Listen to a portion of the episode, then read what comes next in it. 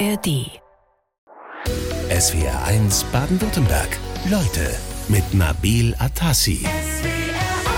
Hallo und herzlich willkommen, Julia von Weiler. Guten Morgen. Schön, dass Sie da sind. Wie geht's Dankeschön. Ihnen? Gut, äh, hier, hier ist es frühlingshaft schön. Bin hierher gelaufen, zumindest weite Teile, und habe sehr genossen. Dankeschön. Sie sind ähm, ja quasi zu Hause, Ja. haben wir gerade mitgekriegt, weil ich habe hier eine halbe Schwäbin vor mir Ja. sitzen, nach eigenen Angaben. Absolut. Mein Vater ist Schwabe, ist in der Nähe von Heilbronn äh, groß geworden, in Stuttgart geboren. Und äh, als Kinder haben wir hier ganz viel Zeit verbracht, natürlich. Das heißt, ich verstehe Schwäbisch ganz gut, ich kann es aber nicht sprechen. Ja, Sie sind ja auch mit Ihrem Nachnamen ganz gut verankert im Land. Absolut, genau. Wir kommen aus einem kleinen Örtchen namens Weiler und heißen mit vollem Namen sogar von und zu Weiler. Das sagt, nicht nur stammen wir von Weiler ab, sondern wir haben auch mal zu Weiler gesessen. Das ist aber schon lange her. Ja, ich muss jetzt meine Landeskunde leider zugeben, dass ich nicht weiß, wo das Örtchen ist. Wo ist Das es? ist in der, das ist in der Nähe von äh, Löwenber, Löwen, Löwenstein heißt es. In, Mhm. in Brandenburg heißt es Löwenberger Land und hier ist es in der Nähe von Löwenstein, Obersulm, so diese, diese Ecke. haben wir das mal ein bisschen Ja. Mhm. äh, verortet. Sie sind Psychologin, Sie sind seit 30 Jahren im Kinderschutz aktiv, äh, Sie haben Betroffene therapiert und sind Vorstand in einem Verein, der heißt Innocence in Danger, Mhm. äh, kümmern sich dort um Aufklärung und Prävention. Vielleicht mal ganz kurz vorweg, was macht genau Ihr Verein, was macht Innocence in Danger? Wir, Innocence in Danger ist Teil eines internationalen Netzwerks. Also das Mutterschiff sozusagen war, wurde 1999 in Frankreich gegründet. Und unser Thema ist der Kampf für den Schutz von Kindern und Jugendlichen vor sexualisierter Gewalt, insbesondere im digitalen Raum. Als wir uns gründeten, war das äh, vor allen Dingen der Kampf gegen die Verbreitung von Missbrauchsdarstellungen, was man Kinderpornografie nennt, laut Gesetz. Und dann mit der Veränderung des Netzes, also Innocence Deutschland wurde 2002 gegründet. Seitdem hat sich viel getan im digitalen Raum, hat sich natürlich auch unser Arbeitsfeld erweitert und diversifiziert. Ja, da ist ja ganz aktuell Facebook, die Mutter aller sozialen Netzwerke, sagt man, äh, gerade 20 geworden. Und da gab es auch eine Anhörung und die hat auch Sie, glaube ich, ein bisschen umgetrieben, weil Mark Zuckerberg im US-Kongress war. Ja, Mark Zuckerberg und nicht nur Mark Zuckerberg war im US-Kongress, sondern auch äh, der CEO von TikTok und die CEOs von Snapchat und äh, noch anderen großen. Und was mich so beeindruckt hat, war, dass die Senatorinnen und Senatoren diesmal wirklich sehr gut vorbereitet waren dass sehr kritische Fragen gestellt wurden, ähm, dass er unter anderem als Geschäftsführer von Meta oder Vorstand von Meta gefragt wurde, wie kann es sein, dass ich auf Instagram eine Nachricht bekomme, ihre Suche könnte pädokriminelle Inhalte äh, enthalten und dann äh, g- gibt's einen Button, ich brauche Hilfe und dann gibt's den Button, ich will aber meine Ergebnisse trotzdem sehen.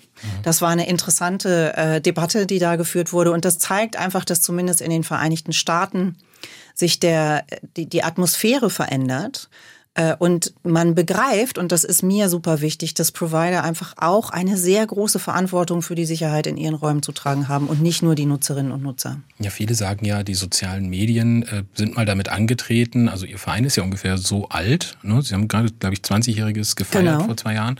Knapp ähm, äh, sind mal angetreten mit dem Vorsatz, wir bringen Menschen zusammen. Erreicht haben Sie genau das Gegenteil. Sind die sozialen Medien für Sie da auch Teil des Problems, wenn es jetzt in Richtung äh, pornografische Inhalte auch geht oder Missbrauch Ja. von, von Kindern und Jugendlichen? Ja, absolut. Also damals, als wir uns gründeten, hat man uns wirklich ausgelacht und gesagt, was wollt ihr denn? Missbrauch im Internet, das geht doch gar nicht. Als wir gesagt haben, Facebook, äh, Chatrooms, äh, Online-Spiele ist schön, aber auch äh, voller Risiken, da müssen wir ein bisschen, ein bisschen drauf aufpassen, wurden wir in so eine Zensurecke gestellt, in eine Ecke von, ihr wollt doch uns irgendwie den Spaß verderben. Und es gab damals diese Utopie, im Netz, aus welchem Grund auch immer man das gedacht hat, im, im Netz sind alle Menschen gut zueinander. Und ich kam schon aus dem Bereich, also ich arbeitete da, damals schon seit vielen Jahren im, äh, im Kampf gegen sexualisierte Gewalt an Kindern und wusste, Menschen sind einfach nicht immer gut. Und wenn da, wenn es keine Regeln gibt, an die wir uns halten müssen, dann läuft das meistens nicht so super. Und, äh, und dieser Utopie sind viele lange aufgesessen und am Ende haben wir das Geschäftsmodell. Wir wollen alle Online-Freunde sein und ständig erzählen, was wir machen. Haben wir alle gekauft und äh, davon profitiert Meta heute noch. Rund 15.500 Fälle von Kindesmissbrauch wurden 2022 angezeigt. Die Dunkelziffer, die dürfte um ein Vielfaches höher sein. Man spricht da von Hellfeld und Dunkelfeld. Die Psychologin Julia von Weiler, Sie beschäftigen sich seit 30 Jahren mit Kindesmissbrauch. Wie tief sitzt denn das Problem in unserer Gesellschaft drin? Boah, ganz tief. Ich glaube, deswegen ist es auch so schwer für uns, uns damit auseinanderzusetzen, weil es so nah an zu Hause ist. Also ich kann, also ich möchte immer denken, das ist in Stuttgart oder auf dem Land äh, oder nur in Berlin oder in anderen Orten, äh, in, der, in, in äh, armen Ländern oder so. Und sexualisierte Gewalt an Kindern zieht sich durch alle sozialen Schichten, ähm, macht vor keiner Religion halt und wenn wir uns mit dem Dunkel- und dem Hellfeld beschäftigen, also 15.500 Fälle wurden angezeigt. Mhm. Das ist schon mal eine tolle Steigerung. Das bedeutet nämlich, Entschuldigung, ja. äh, das bedeutet nämlich, dass wir dass mehr Menschen sich trauen anzuzeigen. Also 2020 waren es in Anführungsstrichen nur 14.000. Genau. Also das spricht schon für eine gesteigerte Wahrnehmung auch in Ganz der Gesellschaft. genau, es spricht für eine gesteigerte Wahrnehmung und mehr Courage, das auch zu tun und auch und das bedeutet, Leute sind besser aufgeklärt und wissen irgendwie besser, was sie tun können. Und das hat unter anderem damit zu tun, dass wir tolle Beratungsstellen im Übrigen auch hier im in Stuttgart sitzt eine tolle Beratungsstelle, Cobra heißen die, in Heilbronn sitzt Pfiffigunde, überall sitzen Vereine und wir haben das Hilfetelefon Missbrauch der Bundesregierung, das haben wir 2005 mitgegründet. Äh, damals sagte man uns noch, ach, so eine Nummer braucht man doch gar nicht, ohne Witz. Mhm. Und jetzt ist es... Wie lange ist das her? Das, das war 2005 ja. Äh, und jetzt seit zehn Jahren ist es, wird es von der Bundesregierung finanziert und ist natürlich ein total wichtiges Instrument. Und ich sage die Nummer jetzt einmal und wiederhole sie bestimmt noch ganz oft. Für alle, die sich Sorgen machen, 0800 2255 530. Mhm. Anonym und kostenlos erreichbar. Super Profis am anderen Ende. Haben wir das an der Stelle einmal gesagt. Ähm, wir wissen ja, dass sexueller Missbrauch in ungefähr drei Viertel der Fälle im nächsten Umfeld der äh, Kinder stattfindet, also im engsten Familien- und Bekanntenkreis. Wo aber noch? Also zum Familien- und Bekanntenkreis gehört ja schon ganz viel. Dazu gehört zum Beispiel die Schule, zum Beispiel der Sportverein, die Pfadfindergruppe, die, keine Ahnung, die Konfirmanden oder äh, oder äh, Messdienergruppe oder wie sie alle heißen. Und der digitale Raum spielt natürlich eine ganz große Rolle. Und wir sind immer versucht zu sagen, der digitale Raum sind die Fremden. Das stimmt aber nicht. Wenn ich mit jemandem ganz lange Minecraft gezockt habe, dann sind wir uns auch nicht mehr fremd. Das ist das eine. Und das andere ist, wir wissen einfach, dass auch Täter und Täterinnen aus dem analogen Raum natürlich die digitale Kommunikation nutzen, um äh, Opfer weiterhin an sich zu binden und zu bedrohen. Also das heißt, wenn man sagt, auch im Netz sind die Täter häufig bekannt, dann ist das nicht falsch. Nein, es ist überhaupt nicht falsch, es ist total richtig. Die Täter im Netz sind in aller Regel bekannte Täter.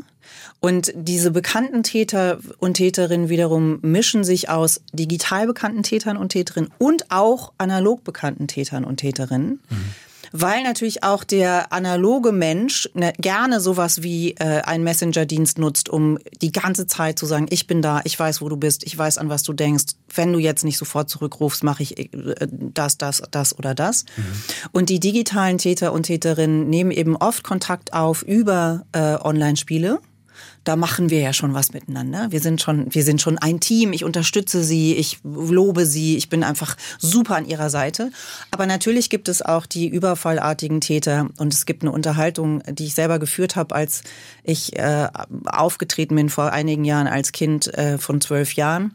Und die ging Hallo, Hallo, zieh dich aus. Mhm. Also die gibt's auch und die versuchen das halt. Und das funktioniert? Am laufenden, ja, das funktioniert dann mal. Oft genug funktioniert's, genau. Oft werden die Tätermilieus bei sexuellem Kindesmissbrauch, das ist ein gesamtgesellschaftliches Problem, aber die Tätermilieus, die werden eher in so sozial prekären Schichten verortet. Und wir haben vorhin schon drüber gesprochen, das entspricht nicht der Realität. Es kann überall und durch alle sozialen Schichten vorkommen. Wie äußert sich das? Mm, also zum, zunächst mal müssen wir von Täter- und Täterinnenmilieu sprechen. Wir vergessen nämlich Frauen als Täterinnen sehr gerne, äh, weil wir dem Mythos erliegen, Frauen sind sexuell nicht aggressiv. Frauen können ja irgendwie gar nicht missbrauchen und Frauen sind ja alles potenzielle Mütter und gute Mütter machen sowas nicht. Mhm. Und das ist sehr interessant. genauer drüber. Genau, mhm. unbedingt. Mhm. Ähm, also sexualisierte Gewalt zieht sich wirklich durch alle sozialen Schichten. Die unabhängige Beauftragte für Fragen des sexuellen Kindesmissbrauchs, ein sehr interessanter Titel. Ähm, Kerstin Klaus sagt zu Recht, in jeder Klasse sitzen mindestens zwei betroffene Kinder in jeder Klasse mindestens zwei betroffene Kinder. Damit ist schon mal klar, wir reden nicht über irgendwelche sozialen Milieus. Das heißt, die Wahrscheinlichkeit, dass Sie und ich äh, jemanden kennen, der irgendwie in irgendeiner Form als Konsumentin oder als äh, Täter oder Täterin involviert ist, die ist hoch. Sehr groß. Das äh, ist eine super Frage. Vielen Dank dafür. Wir alle kennen betroffene Menschen, ohne dass wir es wissen unbedingt. Und das bedeutet im Umkehrschluss, wenn wir uns das vergegenwärtigen, 80 bis 90 Prozent der Fälle finden im sozialen Nahfeld statt. Wir mhm. alle kennen Täter und Täterinnen. Und diesen Gedanken wollen wir nicht denken. Wir kommen irgendwie noch klar zu sagen, Betroffene würde ich irgendwie unterstützen, wäre ich auch unsicher, aber uh, würde ich irgendwie hinkriegen. Aber mir vorzustellen, in meinem Freundeskreis, in meiner Nachbarschaft, in meiner Elternschaft, in, in, in, in meiner alten Schulklasse waren vielleicht Menschen, die Täter oder Täterinnen sind. Das wollen wir nicht, diesen Gedanken schieben wir weit weg. Und deswegen ist es für betroffene Kinder so schwer, sich uns anzuvertrauen. Wir haben gerade viel übers Netz gesprochen vorhin. Ähm, jetzt kam von Achim Breiger aus Hemmingen der Hinweis, ähm, ein, ein wichtiges Thema ist der, der Missbrauch in Vereinen zum Beispiel, also mhm. Institutionen. Mhm. Wurde lange viel zu wenig draufgeschaut. Es gibt das Beispiel Odenwaldschule, ähm, nur mal um so ein ja. Beispiel zu nennen, oder natürlich der, die Missbrauchsskandale, muss man schon sagen, in den Kirchen. Äh, welche Rolle spielt das? Täter und Täterinnen gehen an die Orte, wo Kinder sind. Und äh, das sind Orte wie zum Beispiel Schulen, das sind Orte wie Sport oder andere äh, Freizeitvereine, das sind Orte wie Pfadfindergruppen oder Messdienergruppen oder Konfirmationsgruppen. Und das bedeutet, wir müssen äh, quasi gesamt darauf reagieren. Und es gibt ja jetzt sowas, findet man auch auf der Seite der unabhängigen Beauftragten.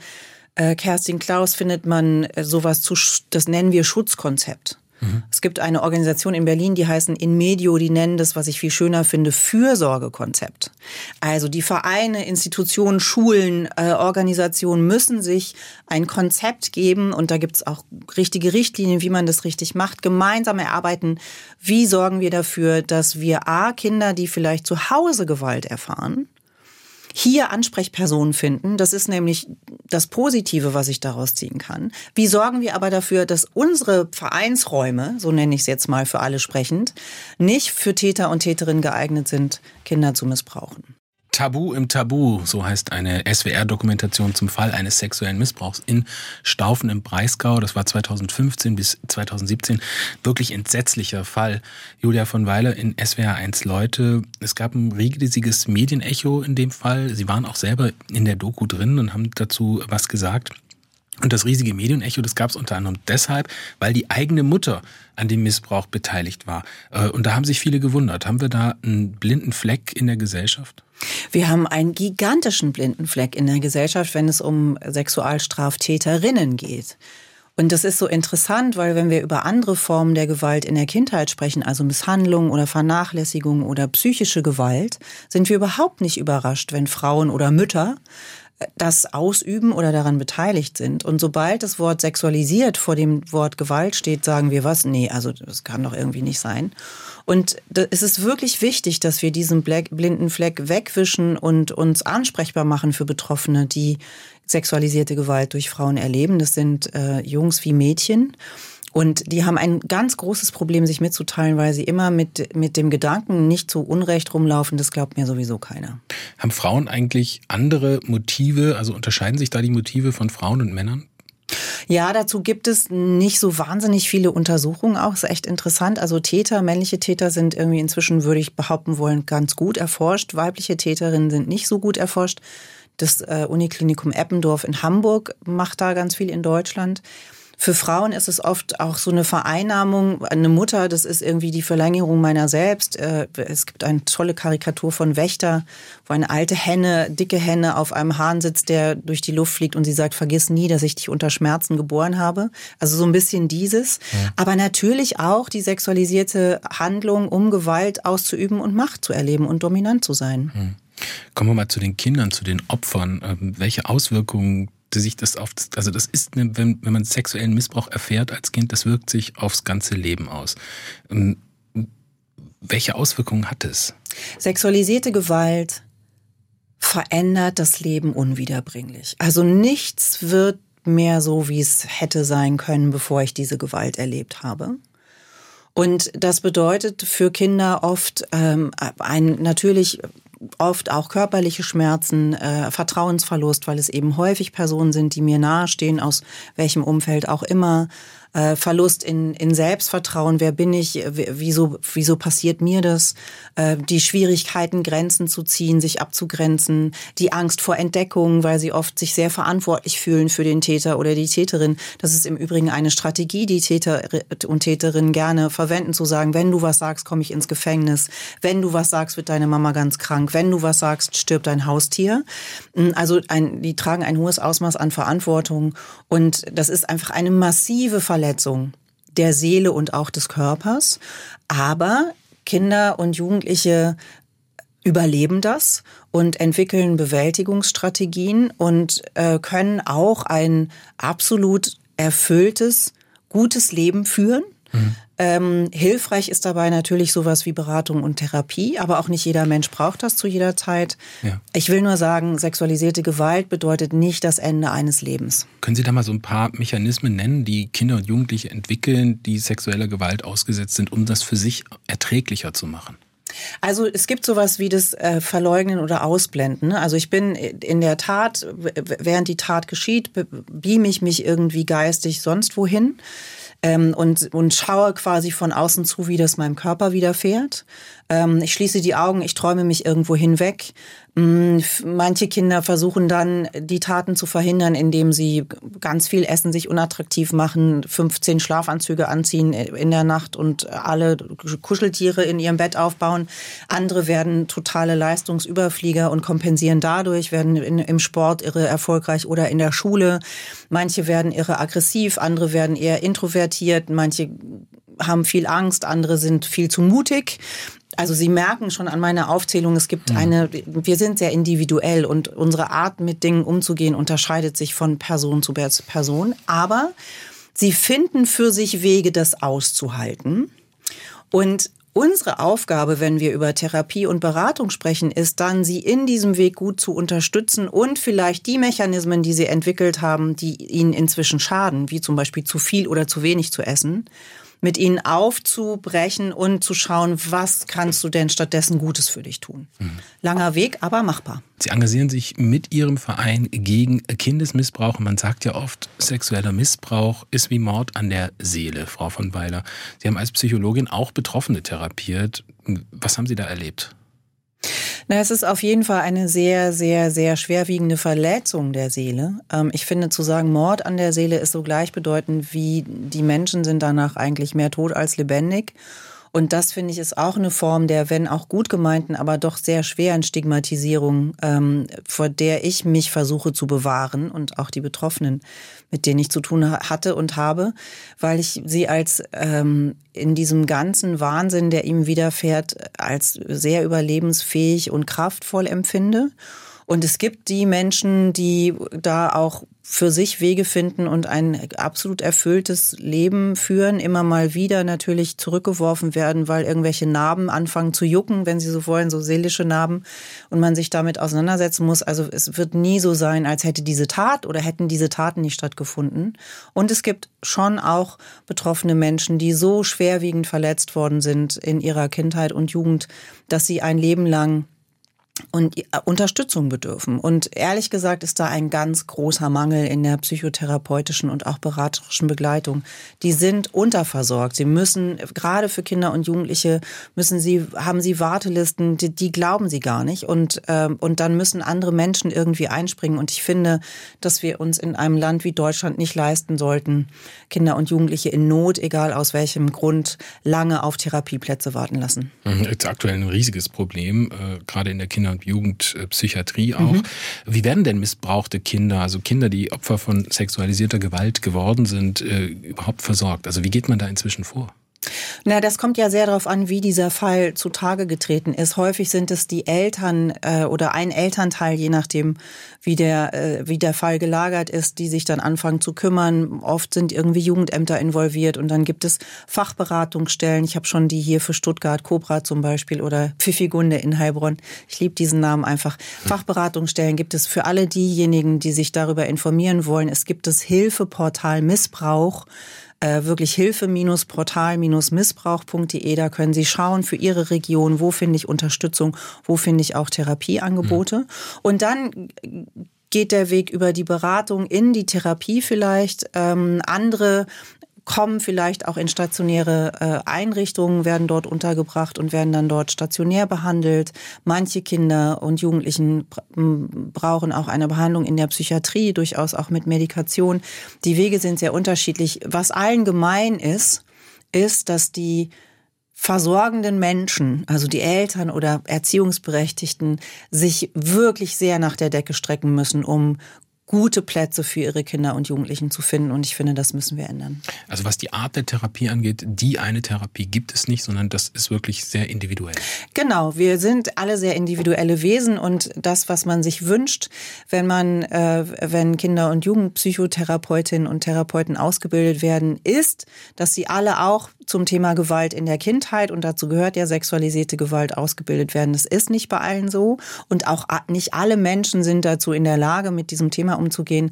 Also das heißt, sie machen sich auf die Suche nach Therapeutinnen und Therapeuten, die Ahnung von kindlichem äh, Trauma haben und von denen gibt's gleich noch viel weniger als von den anderen schon. Mhm. Ähm, und welche Richtung das dann ist, spielt nicht so sehr die Rolle. Das, was wichtig ist, ist die Chemie. Ne? Also das Kind und Therapeutin, Therapeut müssen irgendwie miteinander in, in Schwingung kommen, wenn sie so wollen, in Resonanz kommen, ähm, weil das Kind in der therapeutischen Arbeit über die Beziehung zur Therapeutin, Therapeutin oder dem Therapeuten andere heilende Lebenserfahrungen machen kann. Mhm. Und wenn die Chemie da nicht stimmt, dann kann ich auch keine heilenden Erfahrungen machen. Also es gibt nicht die eine Bewältigungsstrategie auch, aber wichtig ist ja, nehme ich mal an, auch das Umfeld mitzunehmen mhm. der Kinder. Mhm. Also die Eltern, äh, die Familie sind total wichtig. Man darf, wenn das zum Beispiel andere Geschwisterkinder nicht betroffen hat, die darf man nicht vergessen. Auch die brauchen Unterstützung, damit sie das betroffene Kind unterstützen können. Die Eltern brauchen Unterstützung. Äh, häufig, also ich habe lange in der stationären Einrichtungen gearbeitet für Diagnostik und Therapie und da hatten wir das große Glück, von denen gibt's aber nicht viele, dass wirklich wir alle aufteilen konnten. Also eine Person war für die Mutter, eine für den Vater, eine für fürs Kind, eine für die anderen Kinder und es braucht eigentlich mindestens ein Dorf, wenn Sie so wollen, um dieses Kind und sein Umfeld gut zu begleiten, damit die da alle gemeinsam gut rauskommen. Wie wichtig ist die Bestrafung von Tätern? Das ist für die Kinder ganz unterschiedlich tatsächlich. Also ich habe mit Kindern zu tun gehabt, die gesagt haben, ach wenn der doch das einfach nur lassen würde, dann wäre doch alles gut. Ich will aber nicht, dass der Papa oder die Mama ins Gefängnis gehen. Und ich hatte äh, ein Mädchen wirklich wahnsinnig beeindruckend, die war noch sehr klein äh, ging noch nicht mal zur Grundschule und die war allerdings auch sehr, sehr gequält worden von, von ihren Eltern und die hat sich wirklich ganz explizit gewünscht, die müssen bestraft werden. Ich will, A hat sie gesagt, ich will nie wieder nach Hause zu denen, ist auch sehr selten und sie hat gesagt, die müssen bestraft werden. Kinder, die sexuellen Missbrauch erfahren, egal ob im näheren oder im entfernteren Umfeld, die sind oft fürs ganze Leben gezeichnet. Die Psychologin Julia von Weiler arbeitet zu diesem Thema seit 30 Jahren. Äh, Frau von Weiler, Sie waren auch im Netz unterwegs viel und haben sich angeguckt, welche Art von Pädokriminalität äh, findet sich da? Was, was haben Sie da für Erfahrungen gemacht? Weil ich glaube, viele Menschen denken drüber nach, ich gehe mal nachschauen, haben dann aber zu Recht vielleicht auch ein bisschen eine Hemmung. Ja, ich würde tatsächlich niemandem empfehlen, das auszuprobieren, weil sie durchaus sehr verstörenden Situationen begegnen können und unter anderem unter, unter Umständen, so wollte ich sagen, auch ähm, selber in Straftaten verwickelt werden können, wenn man ihnen zum Beispiel dann Missbrauchsdarstellungen zusendet mit Kindern, ähm, dann wird es für sie sehr kompliziert. Wir haben das an verschiedenen Stellen ausprobiert, auch weil wir es selber nicht so wirklich glauben wollten als Team. Ne? Es ist ja so das eine, man redet so drüber abstrakt und dann denkt man sich, ach so, das probieren wir jetzt mal aus und waren wirklich schockiert über das, was uns begegnet ist. Äh, also zum einen diese Täter und Täterinnen, die wirklich sagen, also die Unterhaltung geht, hallo, hallo, zieh dich aus und man denkt so, what? Was ist denn hier los? Bis hin zu, ähm, eine Kollegin war lange in einem Spiel unterwegs, in einem total normal gängigen Spiel für Kinder und Jugendliche oder eher Kinder sogar und wurde dort verwickelt von einer Person. Sie war aufgetreten als Zwölfjährige und äh, die Kollegin ist selber ausgebildete Tätertherapeutin und natürlich sehr, sehr erwachsen schon und sagte, es ist irre, wie das funktioniert und wie man da äh, sich auch plötzlich ein schlechtes Gewissen entwickelt, weil die so viel investieren in einen. Ähm, also es gibt die Täter und Täterinnen, die sich viel Zeit lassen und wirklich eine Beziehung aufbauen und eigentlich von Beginn an sie manipulieren. Und es gibt die Täter und Täterinnen, die sehr schnell zur Sache kommen. Ich selber war auf einer Seite unterwegs.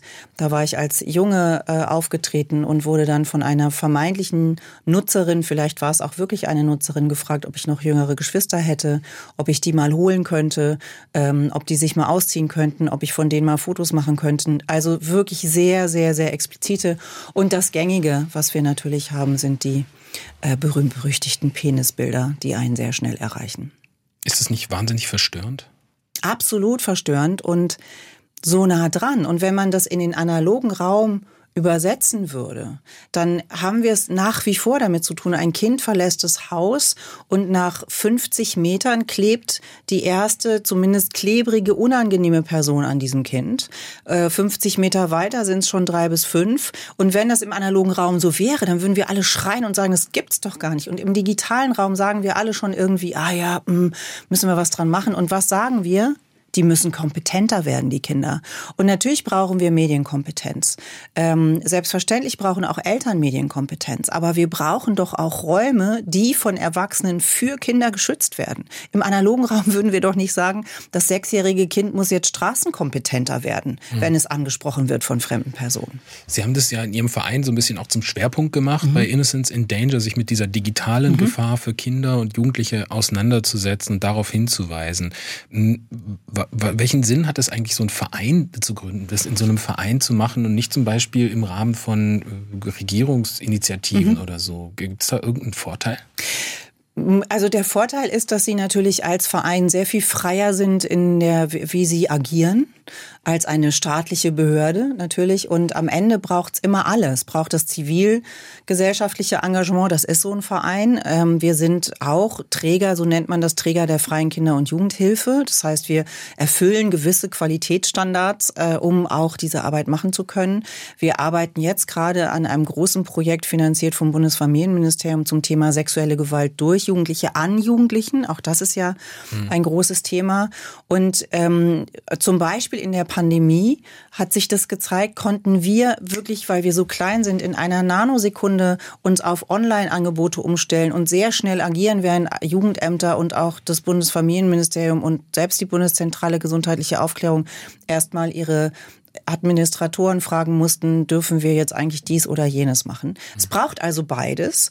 Und, ähm, und wir können natürlich auch unbequemere äh, Wahrheiten aussprechen als Nichtregierungsorganisation. Das ist auch unsere Aufgabe, finde ich.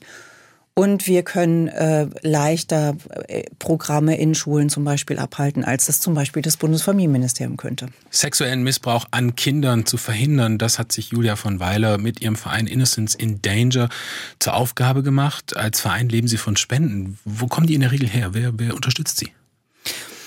alle möglichen Menschen. Wir haben Spenden tatsächlich von fünf Euro manchmal fünf Euro im Monat bis hin zu auch leider viel zu selten 1000 Euro im Monat. Äh, wir haben Unternehmen, die uns unterstützen. Wir haben aber auch äh, Fördergelder, also zum Beispiel ein Projekt gefördert jetzt gerade vom Bundesfamilienministerium zum Thema sexualisierte Gewalt durch Jugendliche an Jugendlichen. Und da haben wir im Moment ein sehr spannendes Projekt, äh, wo wir nämlich mit gehörlosen und hörgeschädigten Fachkräften dann auch mit gehörlosen und hörgeschädigten Jugendlichen arbeiten. Also auch Fördergelder. Mm, und die Spenden generieren sich auch durch die gesamte Breite der Gesellschaft und dürfen gerne mehr sein tatsächlich. Sie machen ja auch viel Kampagnen in der Öffentlichkeit, ähm, versuchen auf das Problem sexualisierte Gewalt an Kindern hinzuweisen. Ist das schon Teil von Prävention? Absolut, Aufklärung der Öffentlichkeit äh, auf sehr unterschiedliche Art und Weise. Also wir müssen lernen, selbstverständlicher über dieses Thema zu sprechen.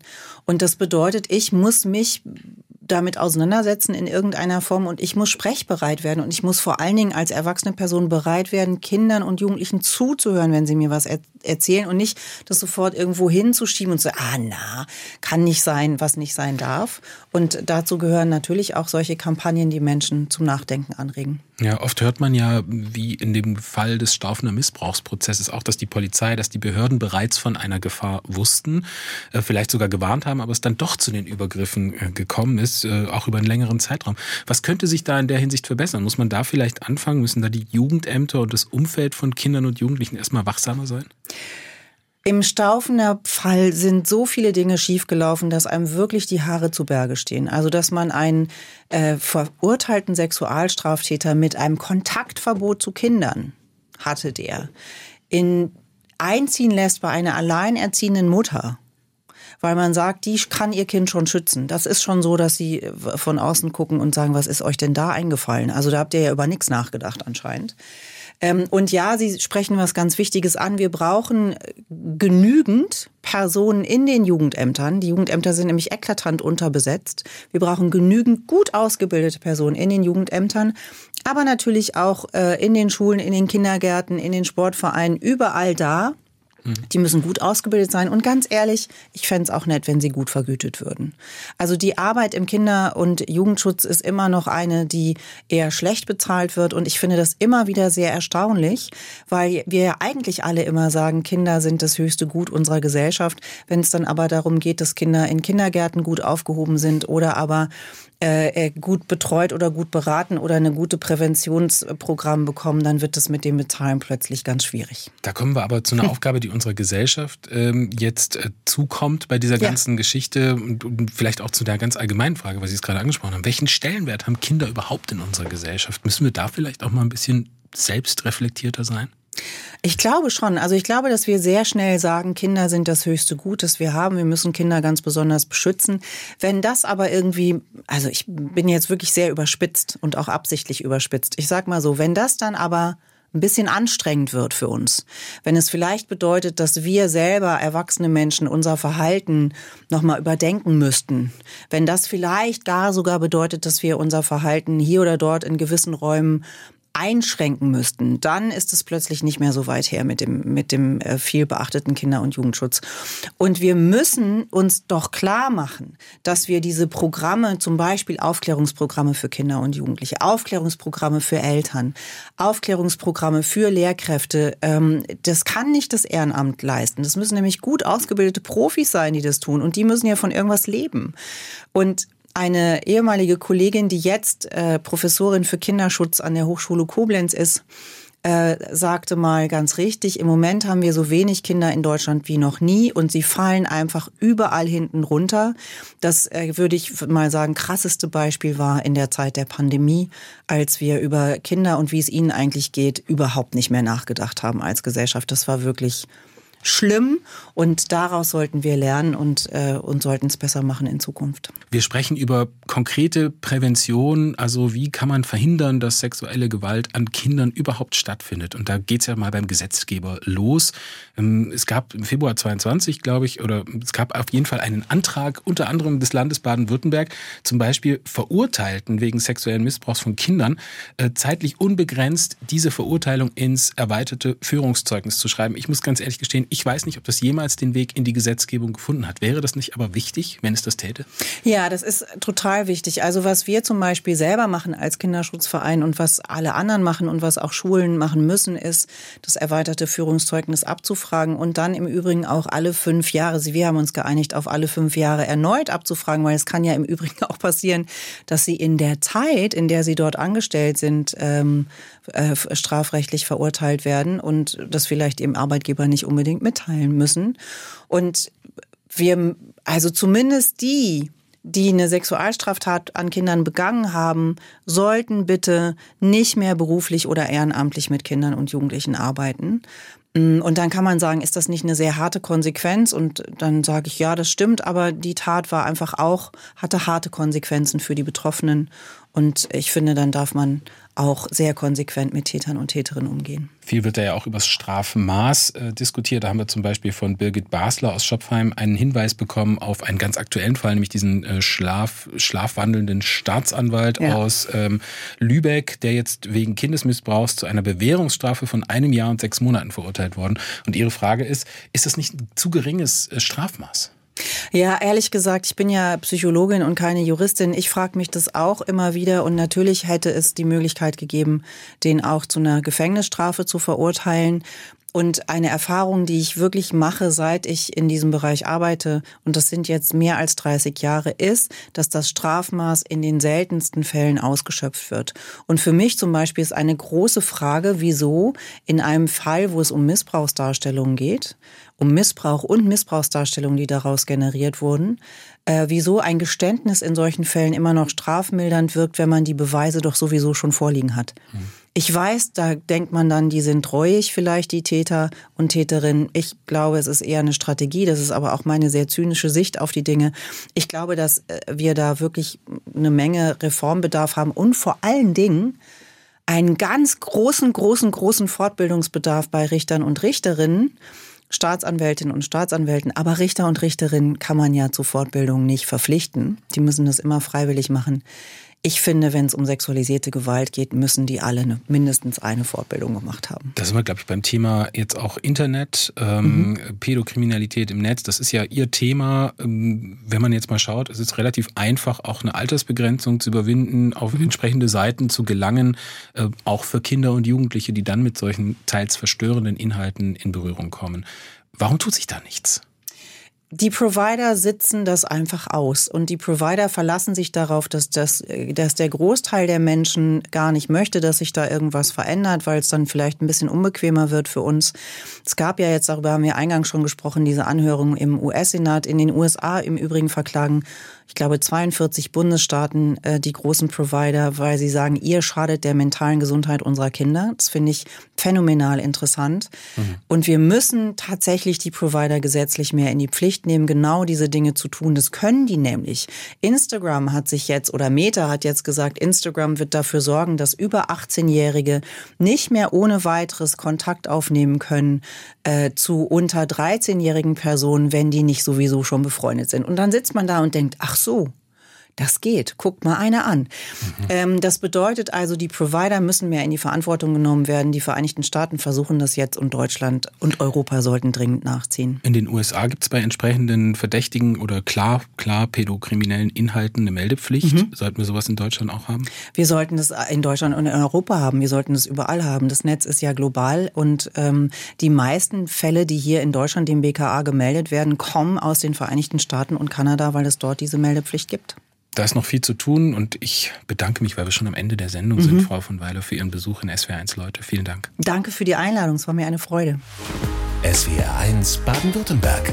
Leute, wir nehmen uns die Zeit.